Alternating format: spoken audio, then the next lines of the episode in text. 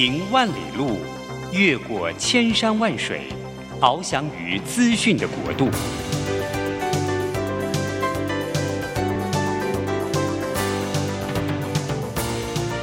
以全方位的视野，飞向更高更远的目标。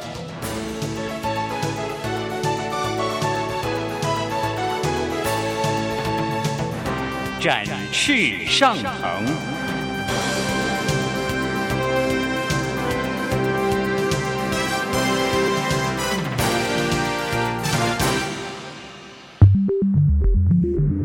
新冠疫情让世界变得不一样。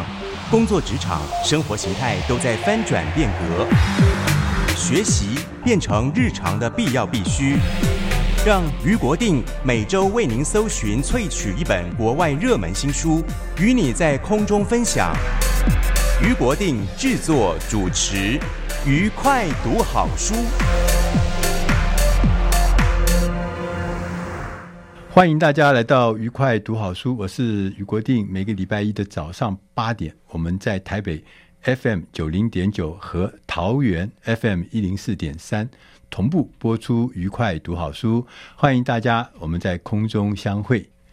我们今天呢，想要跟大家来聊一聊的，选的一个主题呢，是很麻烦的一个主题，叫做复杂学。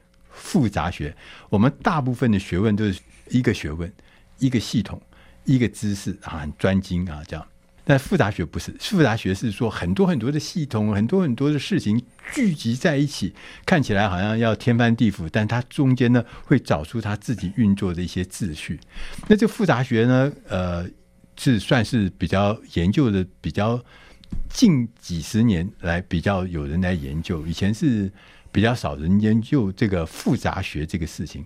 那我们今天选的这本书呢，是叫《世界的模型》。世界的模型，它是讲这个复杂学。那我们今天请到的老师，我认为是台湾啊、哦、研究复杂学啊、呃、最厉害、武功最高强的赖世刚老师。老师好，好，主持人好。嗯，我报告一下，老师是台北大学终身终身特聘教授。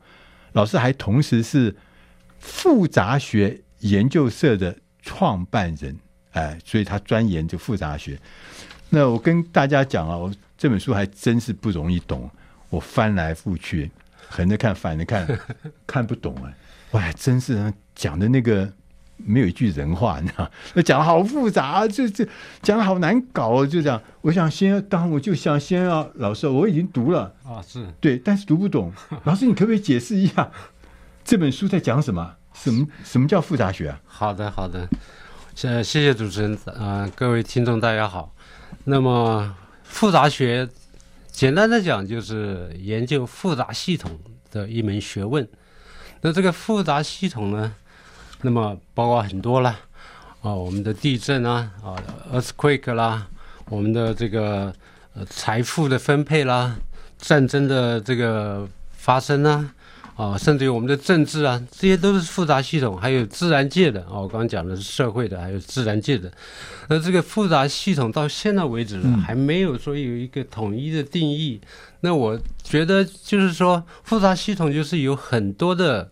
元素组成的，嗯，然后这些元素之间互相互动，对，互动，然后产生出一个整体的一个形态出来。啊，一个运作的形态，运运作的形态，啊、是的，或者结构都可以。所以老师刚刚讲了几件事情啊，什么战争啊，是对不对？自然生态啦，对，对不对？对，交通啦，地震，这地震，你说，你说它是。一件事嘛，它有很多很多因素才造成地震的出现。是的，像刚刚讲的战争啊，最近不是乌克兰战争吗？跟俄国人战争，以巴战争，对，以巴战争，我们就觉得啊，原来这背后复杂的不得了。那我们通常看事情，有的时候就会看得太简单，或者以偏概全。对对，对，对。那事实上，这个事情，譬如说，呃，以色列跟巴勒斯坦战争，它背后其实是非常复杂的，是的，对不对？牵涉的时间。也很长，是然后呢，互相的搞来搞去，现在呢就爆炸，是爆炸。所以说，老师老师意思就是说，复杂这件事情，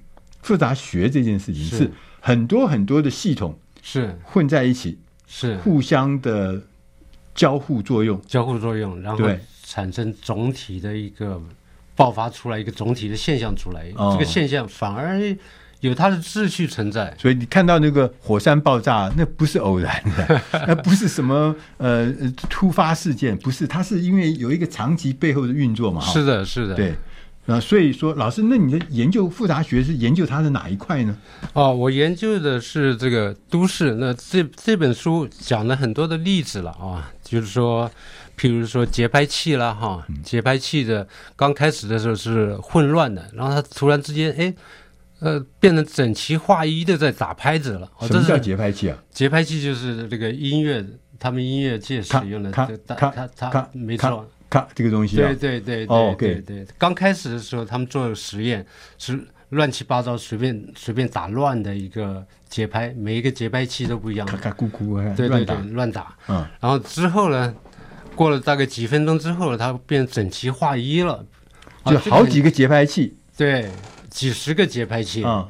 然后刚开始的是混乱的，是。然后突然之间呢？啊，变成整齐划一了，这么样的样子，变成合唱团了。对，合唱团了。本来乌合之众，乌合之众然后变成一个、嗯、一个有有纪律的军队。那老师，你意思说、啊、你要找出它为什么会变成合唱团？对对，这个就是复杂学想要探讨的，这个秩序怎么产生出来的？就看起来是一个简单的现象，哎，熟悉的现象，很多这个杂乱无章。譬如说，呃，老师讲说，我们在这个呃。这个路上交通好了，哎哎，对，像有的地方，我曾经去过一个地方，就是啊、呃，一个比较比较比较不不文明的社会，他们那个交通号志没有，哎，那大家可以想象，车子很多，那没有交通号志，那在十字路口，哇，那个就大家互相冲来冲去，对不对？是是，有的向左，有的向右啊，就就，可是没有卡住哎，对对对对，这个这个就是我们以为会卡住嘛哈，这动没动没办法动了，对，那没有卡住，哎，最后就出来了。这这是同样的道理，跟节拍器一样。刚开始的时候，大家往左边走，然后或者往右边走，然后交通打结了，然后大家微调，就是把自己的方向稍微互相调整以后呢，整个就顺畅，整个交通就顺畅了。突然秩序就跑出来了，那个节奏会出来，节奏就出来了，那个默契会出来，对，那默契就出来了，规则会出来，规则出来了。然后这就是一个复杂学想要探讨的专用术语，叫做一个图线啊，图线。那两个字怎么写？突然图，嗯，呃，突然的图，发现的现，发现的现，图现，嗯，啊，图现出来这么样的一个，呃，一个一个秩序，那它跟我们传统讲的这个规律不太一样。对啊，因为也没有人在那边指挥交通啊，对，对不对？也没有人来指挥这个事情，你要该往左走，他该往右走，他应该呃侧让一下，那个没有人。没有人，没有人指挥的，对，这这个就是所谓的自发性的、自己发生的这样的一个状态。啊、嗯、啊，这个样子就是说，这个复杂系统有这个这样的特性。那我们就说，每一个是驾驶，他开始就做了一些小的调整，嗯、那你也做一点调整，我也做一点调整，然后最后变成一个规律出现。没错，这个就这个规律就是一种在。围观的，就是各个驾驶人看不到的情况之下，嗯，整体出现这样一个规律出来了，啊，这个规律呢，就是，呃，在化约论传统传统的这个讲法，就是说这个规律是本来就存在，其实这个规律是图现出来的，啊，是这个样子，不太一样，就这个复杂学的解释方方向不太一样。它它怎么会本来就存在呢？本来不是吗？乱成一团吗？对。就是说，这个规律的存在啊，这个规律的存在是说啊，传统的科传统的学呃这个学科学的人讲的，呃，这个规律像相对论啊、重什么重力啊这些东西啊，这个是与生俱来的。那实际上这些东西有可能是凸现出来的这样的一个规律，不是与生俱来，刚刚开始就就有的这样的一个状态。嗯。特聘教授讲的话不一定听得懂，抱 歉抱歉。对对对对，这个好，反正就是听起来都是我们熟悉的状况嘛。比如说，这个交通就出现了一个规律，本来是很混乱的，大家互相堵车什么什么，啊，还会出现一个规律出来。没错。那像这种在我们生活中，其实复杂学并不难。它其实真实发生在我们身边，没错，发生，没错。然后它出现的那个规格，出现那个系统，出现那个运作的呃规范，其实它自然发生的，也没有人在现场指挥，也没有人在现场指那老师意思就是说，这就是复杂学里面就所谓的叫图现。对，没错，出现现象，就它自然就会发生那个规律。那事实上，可能从某些角度来看，那个规律其实早就存在，只是我们的我们的视觉只看到现在当下，没有想到这个这个整个大的流程里面，那后面自然就会产生这个东西，对，对不对？对对，所以它是本来就存在的。本来那那个对，那是传统的讲法。那那复杂学的解释是，它是图现出来的，图现出来的，从分子的互动构成分子的互动之间。嗯啊，产生这样的秩序，嗯，所以你看，讲到这边，我不知道大家怎么样，是听了有一点豁然开朗，还是听了以后愈加困扰、愈加模糊？我们要进点音乐，下一个单元我们再来请赖世刚老师来告诉我们，啊，他自己研究复杂学，在这个城市的规划跟城市计划、城市系统里面，他们所研究出来的一些结论跟心得。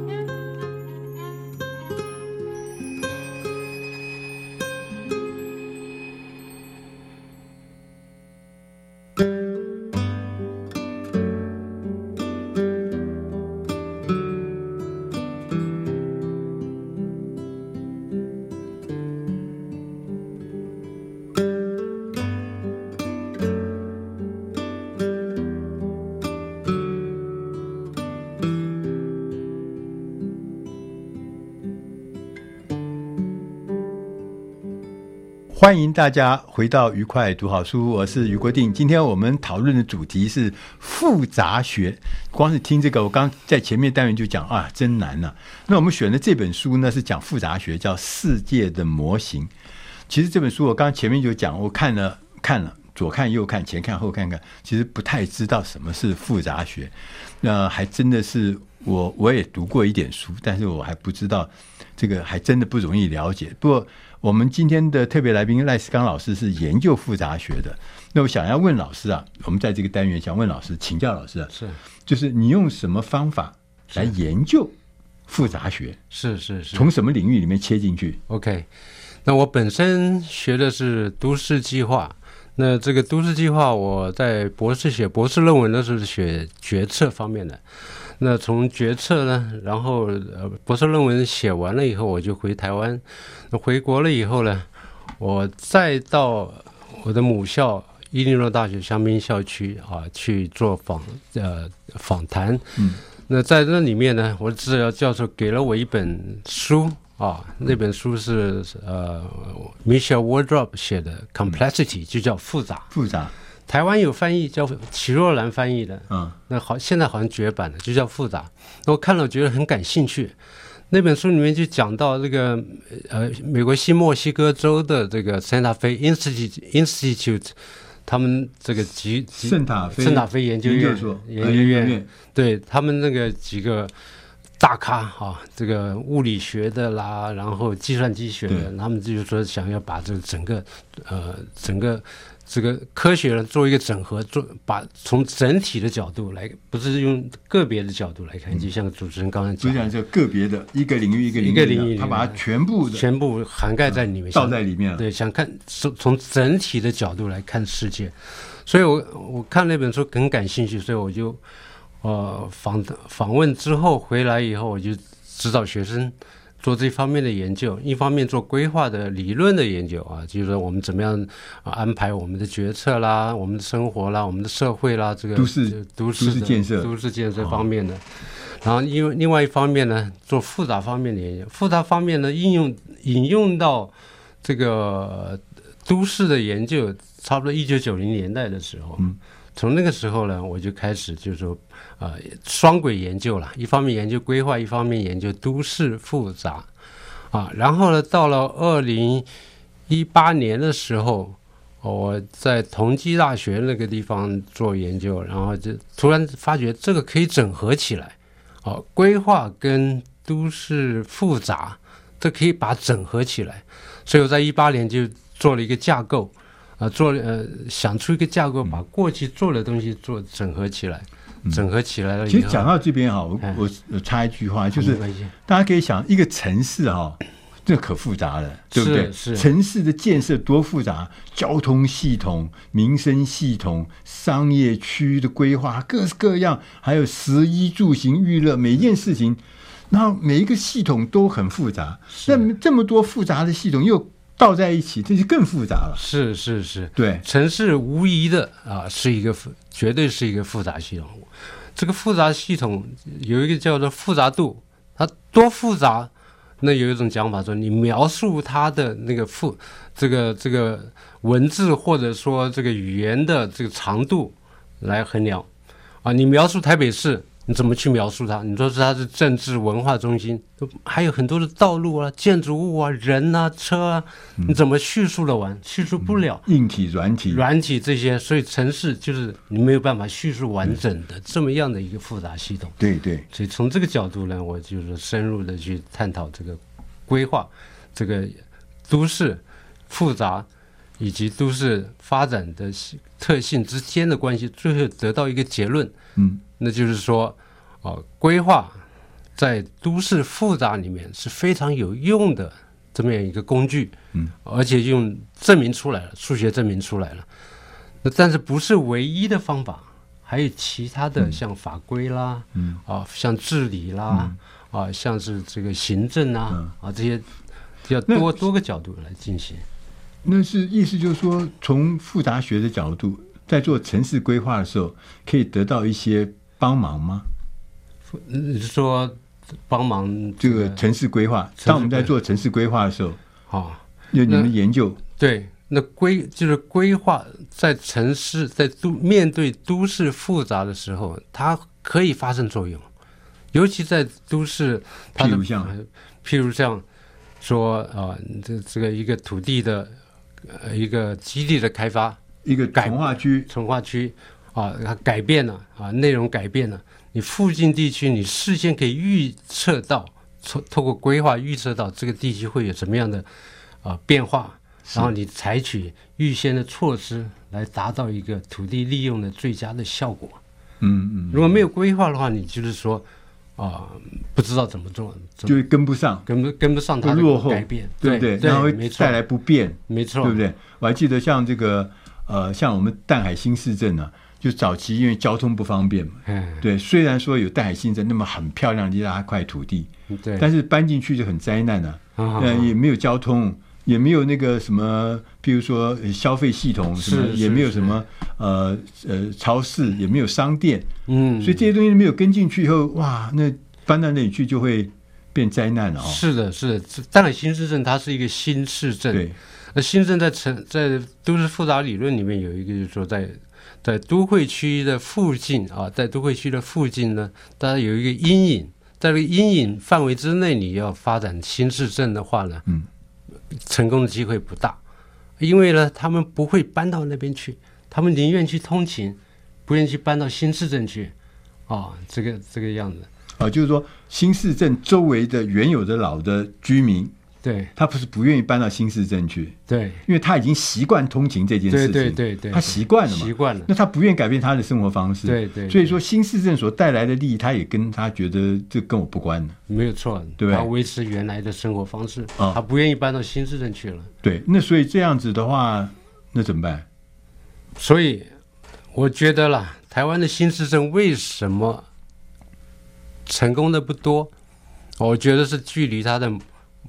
都会区太近了，像淡海新市镇距离台北市、台北都会区那么近，林口、三峡、三峡都距离台北太近太近了。像新竹工业、新竹工业工工工业区，呃，它距离台北都会区就有一段距离，对，所以它可以比较成功的发展。那它自成一局嘛？自成一局，就是有有要有一段通勤距离，使得说它没有办法说做这个通勤的这个这个这个动作。嗯，这这个是非常大的学问哈、哦。对啊，所以说怎么一个城市能不能够新市镇能不能建立起来，从复复杂学的角度来看，它牵涉的因素还真是蛮多的、哦，是，是，对不对？是。但当我们从复杂度的角度来看，就新市镇它的这个人口的变迁，还有它基础设施的呃。增加，像这些事情都会影响到大家入住的兴趣嘛，哈，没错。那所以说，我们从台湾过去的例子来看，不管是林口，不管是三峡，不管是淡海新市镇，他们过去都因为有一些规划上的不足，所以让那个脚步变慢。嗯、林口已经搞了几十年了，对，就是没有办法，就是说好像不呃，就是很理想的发展起来。对，那所以说，老师认为说，第一个是要交通要先改善嘛。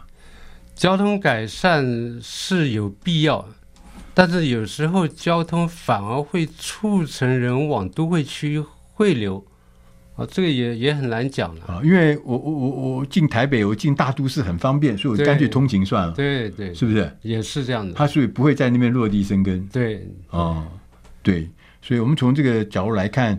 呃，复杂学其实是可以运用在各行各业，可以运用在各个情境。那这个复杂学，当你掌握复杂学的时候，你就会知道，比如一个复杂的系统，它是怎么在运作，它可能会往何处去，而且那个从这中间发现环环相扣这件事情是真实的发生。那不是只看一个简单的以偏概全，或者是一以贯之这么简单的事情。那在这个现在的社会，复杂是一个。每天都发生的事情，复杂是我们每天都面对的事情，所以复杂学对我们来讲是非常重要。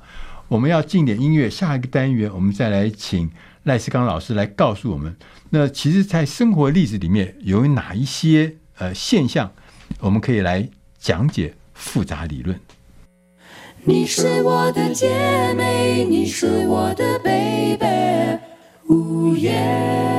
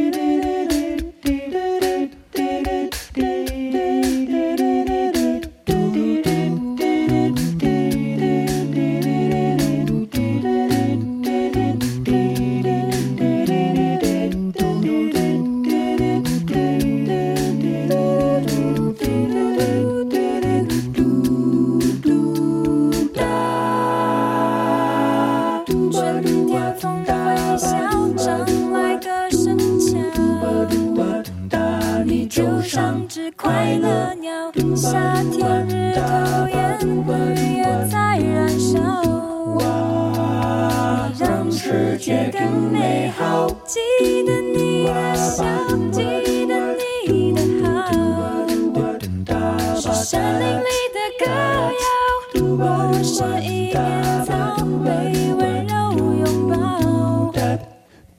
我想你一定知道你是我的姐妹你是我的 baby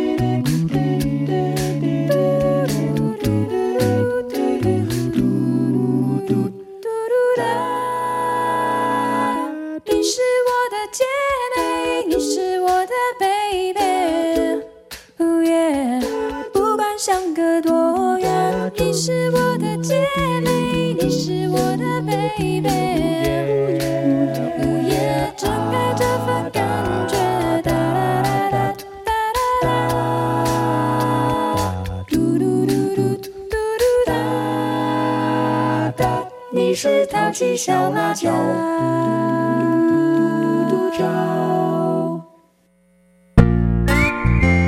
台北 FM 九零点九佳音广播电台，桃园 FM 一零四点三 Go Go Radio，宜兰 FM 九零点三 Love Radio，这里是佳音 Love 联播网，精彩节目欢迎继续收听。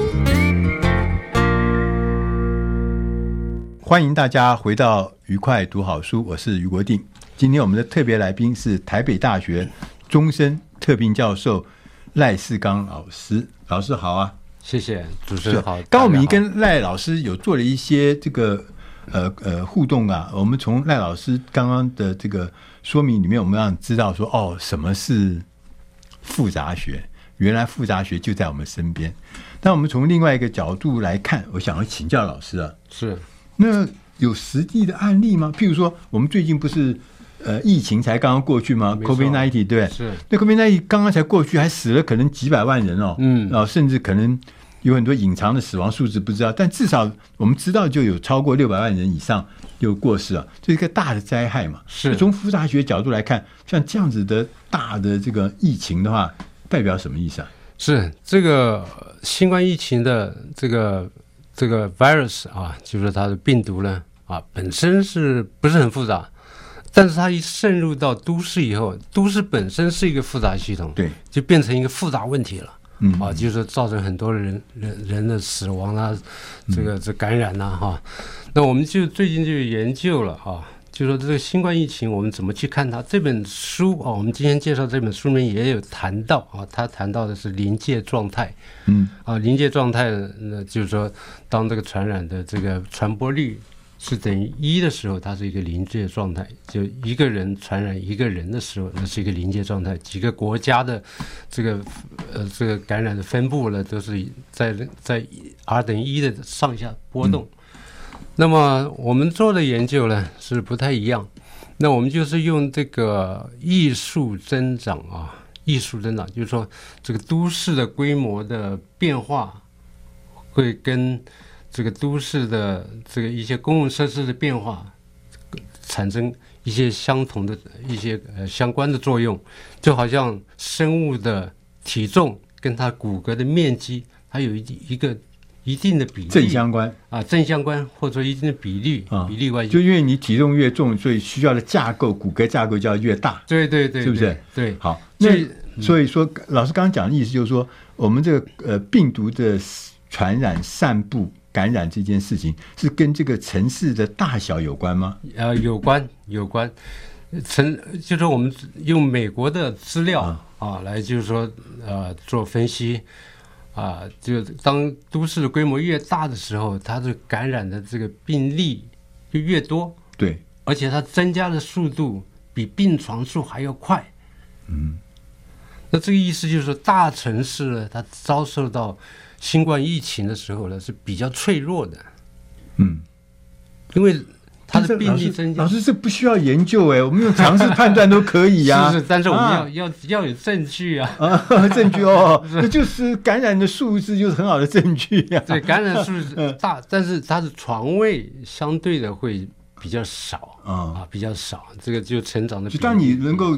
知道这个变化会这么剧烈的时候，你的准备床位你就可以开始做了嘛，对不对？呃、对，不要等到最后病人这么多，但床位这么少。没错，所以我们看到的这个现象，新冠疫情爆发的时候，都是大都市先遭到这种紧张的这个局面。对，像新北市、台北市刚开始台湾的时候，英国的伦敦啊，美国的纽约啦，对呀，啊，啊，所以。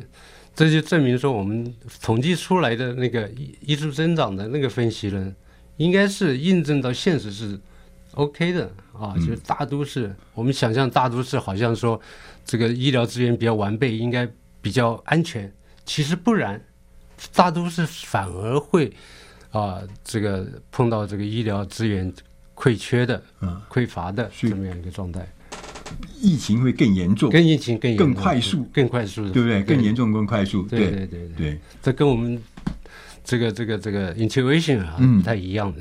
所以说，从新冠呃这个疫情里面可以看得出来，其实这个复杂的动态是透过复杂的研究之后，可以掌握它的速度，掌握它的范围，然后预做一些应对的准备，对不对？没错，没错。那还有其他的呃一些。呃，可以运用的案例吗？是，呃，在这个复杂理论里面有一个很很重要的一个啊 一个一个一个一个定律了，叫幂次定律。幂次啊，就是说 power 幂次定律，那意思就是说，呃，幂次是外国翻译的吗？呃，就是。翻翻译就是 P O W E R 的翻译过来叫幂次，就是数学的一个名词了。哦，数学的一个名词，就像那个指数的幂次那个一样。好，那这个就是说会会有这这个幂次现象，幂次定律有很多的现象啊，像地震呢啊，大的地震少，小的地震多，像九二一大地震，百年难得一见啊。那同样的战争也是一样，大。大型的战争少，一次大战、二次大战，那小型的战争多，像这个以巴战争啊，或者说俄乌战争啊，财富的分配也是一样，有钱的人少啊，没钱的人多啊。那像郭台铭这种这种这种这种巨富呢，很多是很少见的。那在政治上也是一样啊，大的党他的得票数多，小的党呢得票数少，那小党比较多，所以这有一个规律啊，就是说。把就用数学统计起来呢，它会呈现一条直线，取对数之后，所以在这个样子的话，我们可以应用在台湾的灾害啊，台我们也做过统计，台湾的灾害也是一样，死亡的人数规模越大的，然后它发生的这个次数越少，嗯，死亡死亡的规模少的，那发生的次数越多，那这个样子呢，我们就说怎么样来研拟这个灾害的对策，啊，可以根据这个密制法则来做一个调整、预测啊，预测，然后或者说啊，做政策的一个制定。啊，我们得到结论说，局部的好像治水，你治只是高雄的，或者说治啊治治治治这个细致的还不够啊，你必须全面的去。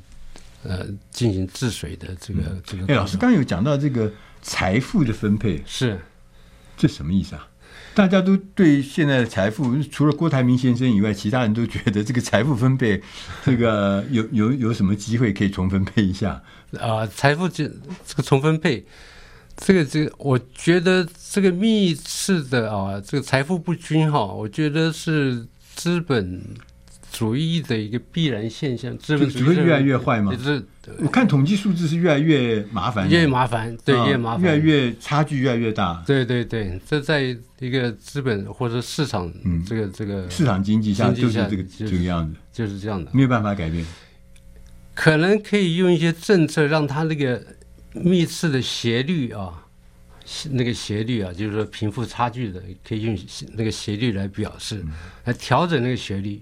越陡的话呢，表示说它的贫富差距的这个啊、呃、越越来越厉害，越越缓反而是越厉害，哦、越陡的话就是越、哦、越平均。Okay. 那看用什么样政策来调整那个斜率，嗯、我觉得是可以。所以说我们现在看到的贫富差距越来越严重，其实跟政府的主政者跟他的理他的一些施政的方案是有关系的，有关系的，有关联的。对对，你可以透过一些法规啦。或一些这个管制啦，啊，嗯、来来重新分配这样的财富。对对对，那呃，一个是财富分配啊，呃，老师呃刚有讲到，就是说很多事情会忽大会忽小嘛，哈，嗯嗯，那它是有一个定律的，对不对？是。我们从那个定律里面可以给知道，譬如说最近你看战争突然多了，对。啊，一下什么俄乌战争 啊，然后一下以巴又来了，对，对，以色列跟巴勒斯坦，对。对。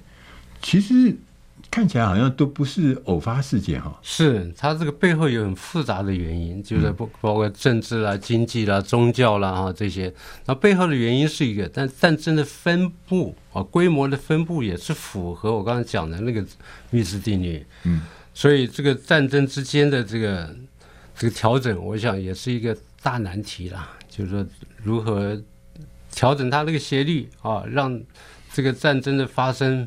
啊，不要规模不要越来越大，或者说越来越小，越来越越困难，越越越棘手。啊，可能可以从一些国际的这个谈判方面呢，来促成这样的发展。嗯，嗯对，好，就是今天我们讨论的是复杂学，这个事情确实是很冷门，确实是很重要，但是呢，我们通常都。啊、没有去呃关心它，甚至我们也不太知道复杂学怎么在运用在实际的生活中。我们要进点音乐，下个单元我们再来请赖世刚老师来跟我们谈一谈复杂学这个理论，复杂的理论如何运用跟实作。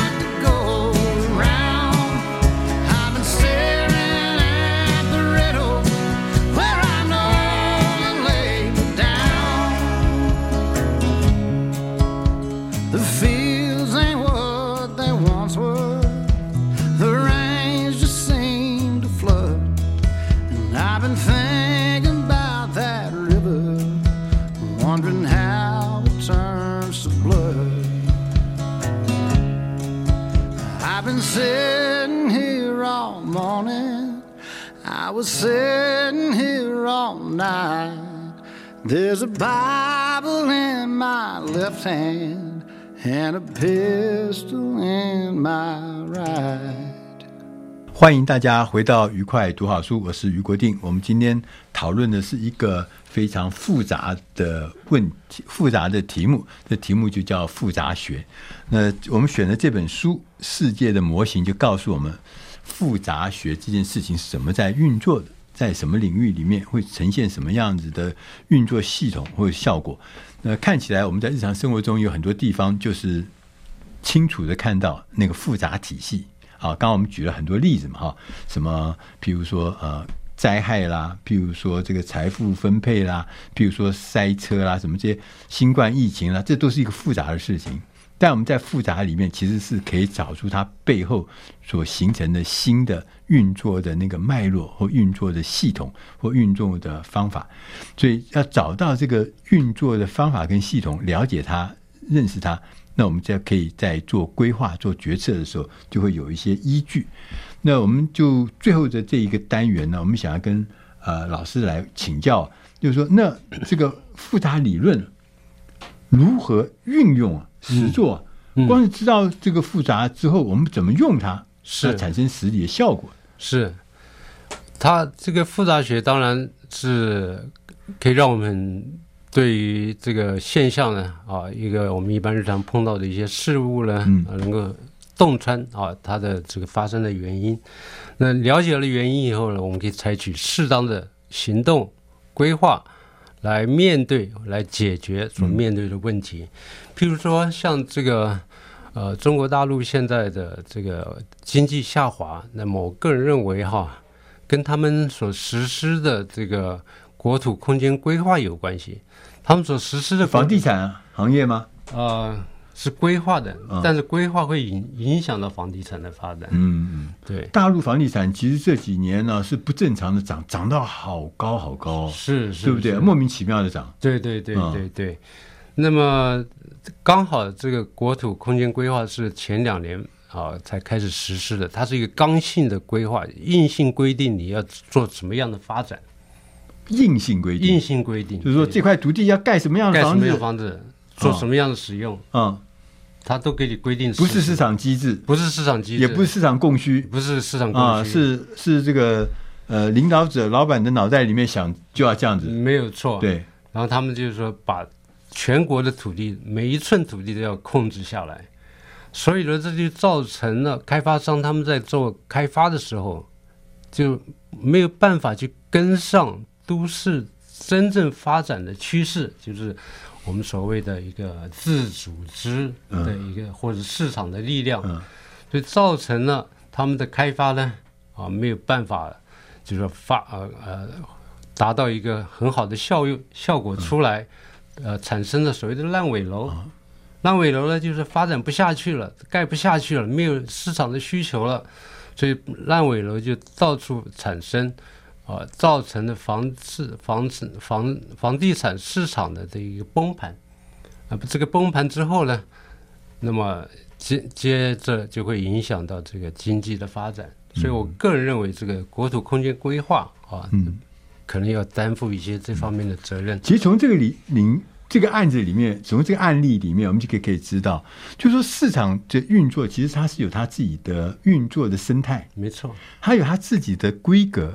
嗯，然后像譬如我们市场经济嘛，哈，就从市场的供需里面会找到一个脉络，找到一个前进的脚步。当有一个外力强力的介入，说你该怎么走，你该怎么做，可能它是违反市场供需的，没错，对不对？没错。当你把这个生态线、生态链打断的时候，哎，灾难就来了。对对对对。那这个市场机制呢，在复杂学有一个专有名词叫做自组织。啊，就是它自然而然组织起来的这么样的一个过程，嗯、是我的一个规律。刚才讲的密次法则了，就是啊密次定律了，就是类类似这样的自组织。所以，我们到处都看得到这些事情，对，很普、哦、很普遍的。所以有有时候我们可以看得出来，这种啊、呃、领导人啊自以为自己是这个这个什么。啊、呃，好像是这个至高无上，就是我都是为你好哦，对不对？对所以我为你好哦，所以我要做这个事情，就事实上根本不好嘛。对，就造成了那个人家的灾难呢、啊。对，就自以为是的那个对啊，像中国大陆的鬼城啊，啊，这些烂尾楼啦、啊，这些都是这样造成的。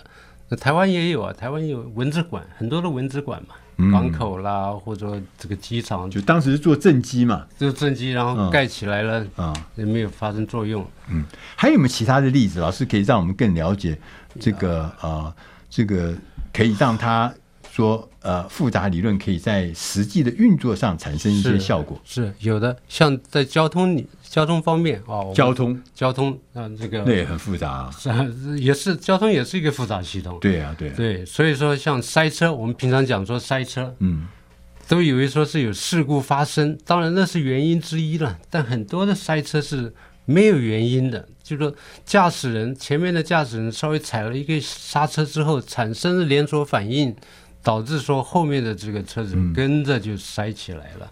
啊，这个塞车是没有很明显的原因。嗯、那这个交通的这个流量的这个机制，啊，复杂学是可以分析的，了解说这个这个预测这个交通的流量的发生大小啊，嗯、然后呢来设置交通号志，来引导车流。而这个交通号志呢，跟这个我们现在有的交通号志以时间来控制是不太一样的。现在时间控制，现在是时间控制嘛？啊、那他是说。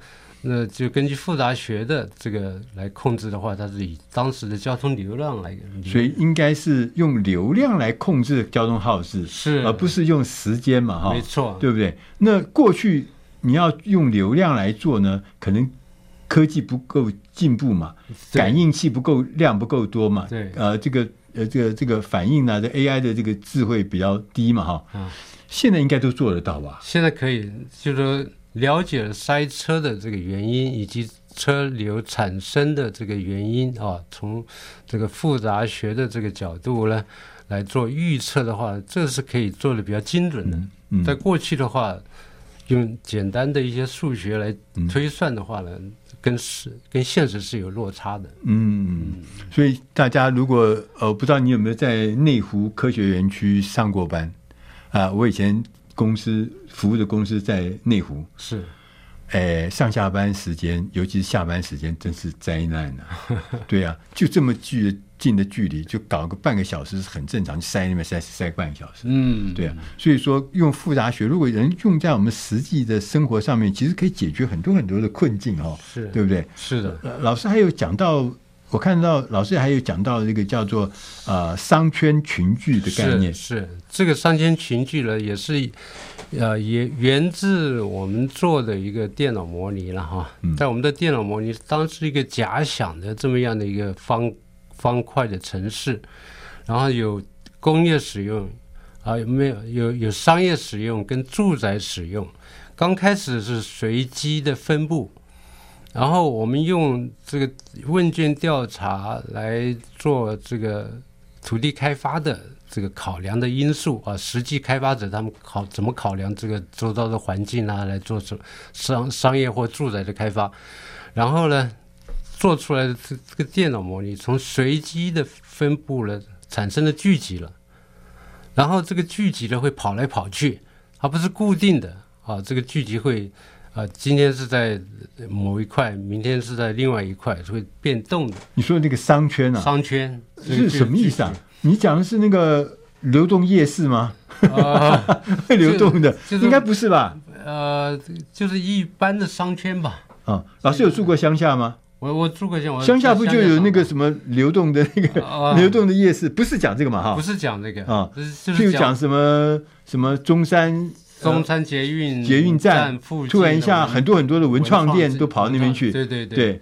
那这个这个发展呢，跟我们这个电脑模拟的这个结果是一致的。为什么呢？是什么意思呢？意思就是说，这个商圈会跑来跑去，它不是固定在那个地方。我们以前想说，好像台北市是双中心啊，这个西门町跟东区。嗯。那我我们今天看到了东区没落了。啊，东区有点没落了，然后跑到这个中山捷运站那边去了，所以这个商圈会跑的，它不是固定在那个固定在某一个区位上。嗯，所以这这个跟我们这个电脑模拟是一致的。啊，呃，那在呃，因为时间不够，我就想问，那是什么东西影响它？什么东西影响它？那个是它都市经济学讲是聚集经济了，就是聚集在一起后成本会会下降嘛。啊，聚集在一起，大家互相支援的话，产业资源的话，成本会下降。在我们这个电脑模拟里面呢，它是就是自发产生出来的，实际的原因呢，我们没有进入深深入的探讨，但是这个现象是发生的。而且这个聚集，它也产生密次定律的现象。嗯，大聚集，嗯嗯，少小聚集多。嗯，所以我们今天呃非常谢谢赖世刚老师到我们节目里面来。谢谢。我们跟赖世刚老师，他是我们台湾复杂学研究社的创办人，他长期的研究复杂学。那我们也从老师的。呃，说明里面我们可以了解到，复杂学这个事情是在我们这个世界，在我们现在现存的这个生活领域里面，是一个很重要的学问。它可以帮助我们更了解这个复杂的社会，这复杂的系统，能够让我们对未来能够有更多的掌握，呃，有更多的了解，更更多的正确的决策。我们今天非常谢谢老师，我们下个礼拜同一时间空中再会。